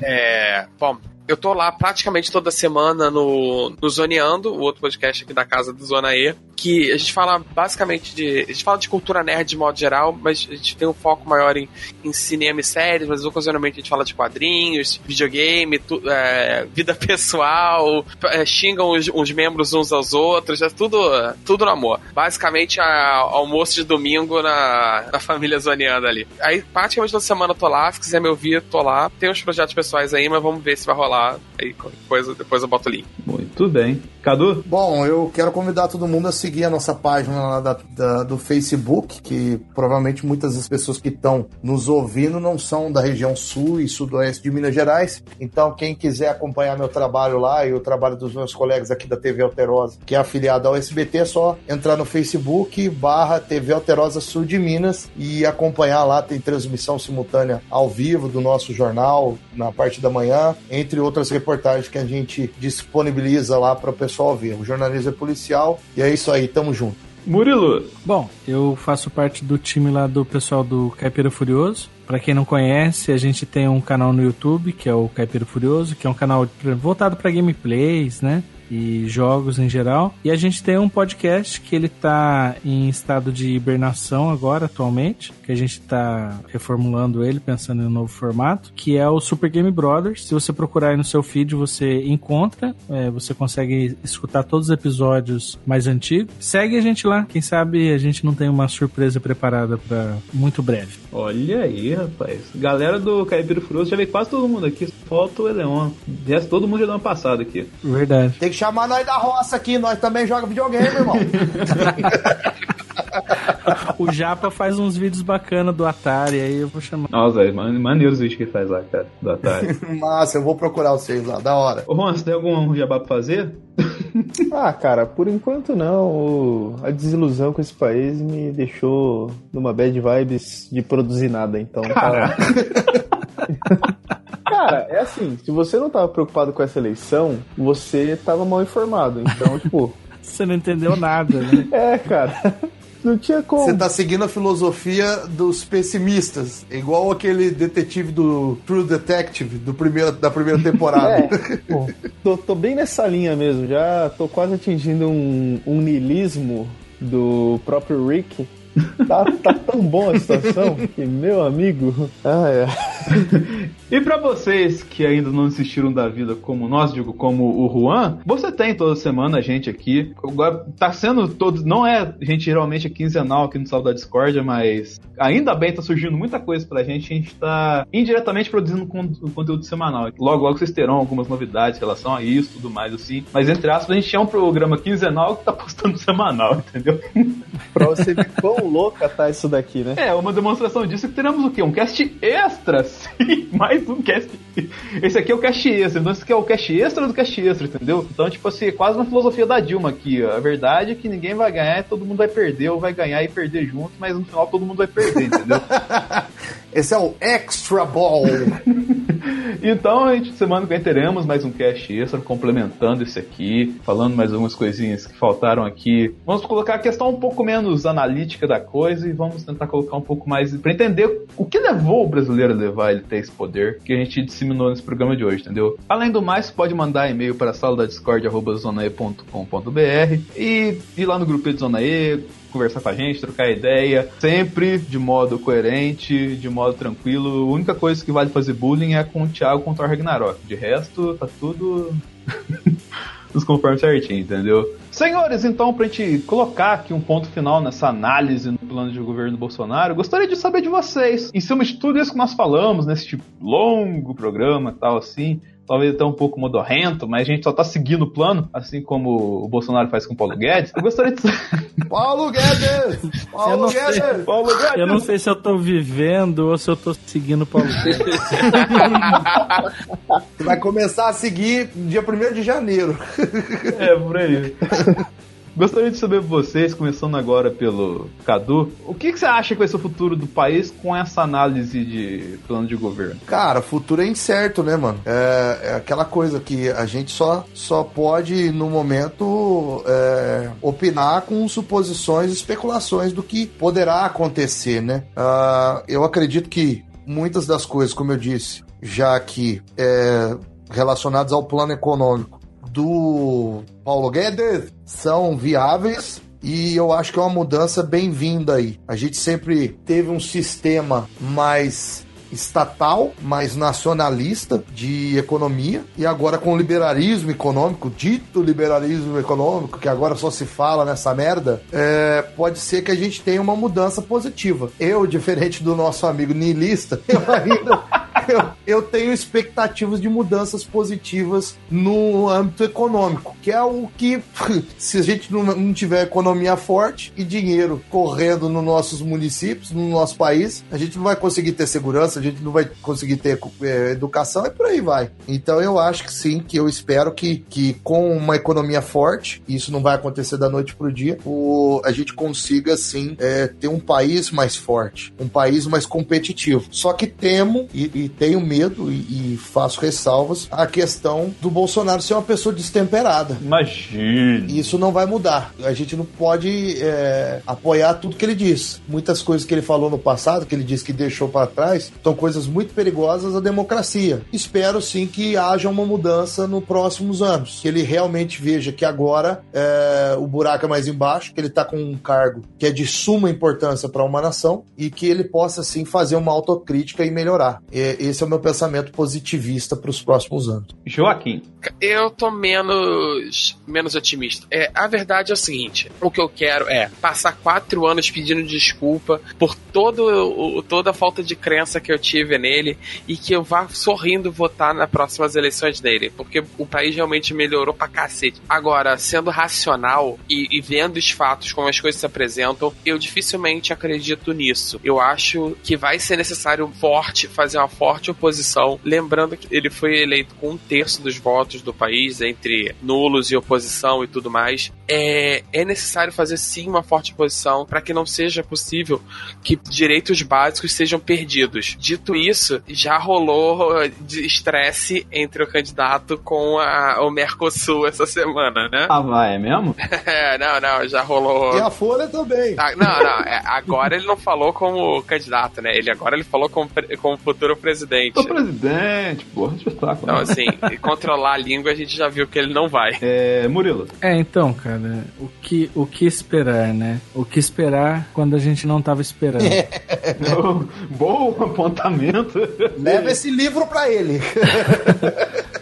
o Jair Bolsonaro é um candidato da surpresa. Assim, é, nisso ele, ele merece certo crédito. Porque ele bolou uma estratégia aí. A questão é a seguinte: no Brasil a gente sempre teve uma, uma esquerda e direita bem polarizada, é, propositalmente, né? Os partidos eles, eles combinam essa, essa técnica aí da tesoura para criar essa, essa impressão de que a gente está escolhendo um lado quando a gente vota, né? Sendo que na verdade todos eles ali já fecharam alianças entre si, então é, é claro que quem ganhar ganha mais vantagem, mas eles acabam não desamparando uns aos outros. Tanto é que você vê ali dentro da, dessas eleições nossas atuais que eram todos ministros do Lula ali disputando entre si para ver quem ia ser presidente, né? Você vê Ciro Gomes ali, Marina Silva e tal. E o, o, Bolsonaro ele correu por fora, ninguém esperava que ele chegasse ali. Então ele tem esse mérito. Então, como ninguém esperava que ele chegasse ali, eu acho que ninguém sabe ao certo o que esperar do governo dele, porque ele é uma pessoa. Nem que... ele, cara. É, nem ele mesmo. Ele falou que tava um dia em casa e falou com a mulher dele, falou: seria da hora se eu fosse presidente, né? Ah, vamos nessa! Aí ele começou a mandar mensagem pro WhatsApp. E, enfim, né? É, é, verdade, passou isso na TV, cara. Eu, eu, é impressionante. Ai, cacete. Então eu não sei realmente o que esperar. Eu concordo que eu quero estar errado a respeito das minhas previsões. Eu quero que seja muito bom para todo mundo, sim, entendeu? Só que é difícil a gente achar que vai estar errado quando o próprio cara fala com a bocona enorme dele que vai fazer bosta. Ele fala assim: Eu vou fazer bosta, tá ok?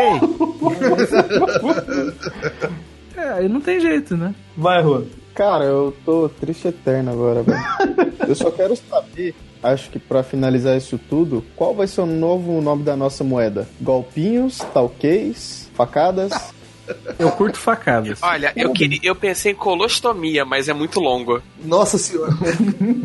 Cocôs. Acho que tá ok tudo junto, né? Tá ok. tá ok? Quantos ok? Ai, cacete. Enfim, galera, eu apoio totalmente os positivistas e negativistas que disseram a sua perspectiva em cima desse plano de governo.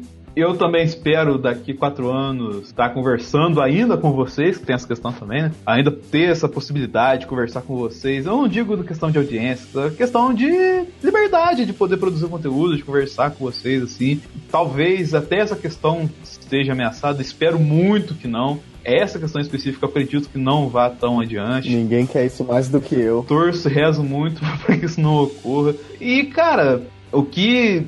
Se você pega para analisar, você fica mais melancólico ainda. Mas, tipo, tem, igual como o Cadu disse, tem coisas boas. Então a gente torce, pelo menos, que essas coisas boas do plano dele se sobressaiam sobre as coisas ruins. Que não logicamente apaguem, assim. O certo seria não existir mas que vamos colocar aqui, entre aspas, compense tudo que a gente vai sofrer por um lado, que seja compensado pelo outro. E não tem como ser uma coisa positivista a gente falar uma coisa positivista pra vocês aqui nesse momento, entendeu? Mas é torcida para que algo que tende a dar errado dê muito certo, entendeu? Às vezes acontece na história, independente do segmento, assim. Às vezes tudo parece que vai dar errado, que o caos tá à beira de acontecer e acaba dando certo, entendeu? Então o que eu digo pra vocês é que a gente tem que seguir em frente, de peito aberto, olhando para cima, pregando o amor e gritando glória a Deus! Glória! Glória ao Senhor, glória! Glória a Deus! Qual, qual dos deuses? É, boa pergunta.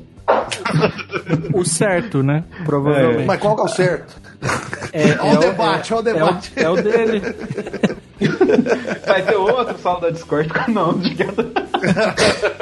Chega. 10 horas de gravação já. Ah, é. Até o próximo sala da Discord, galera.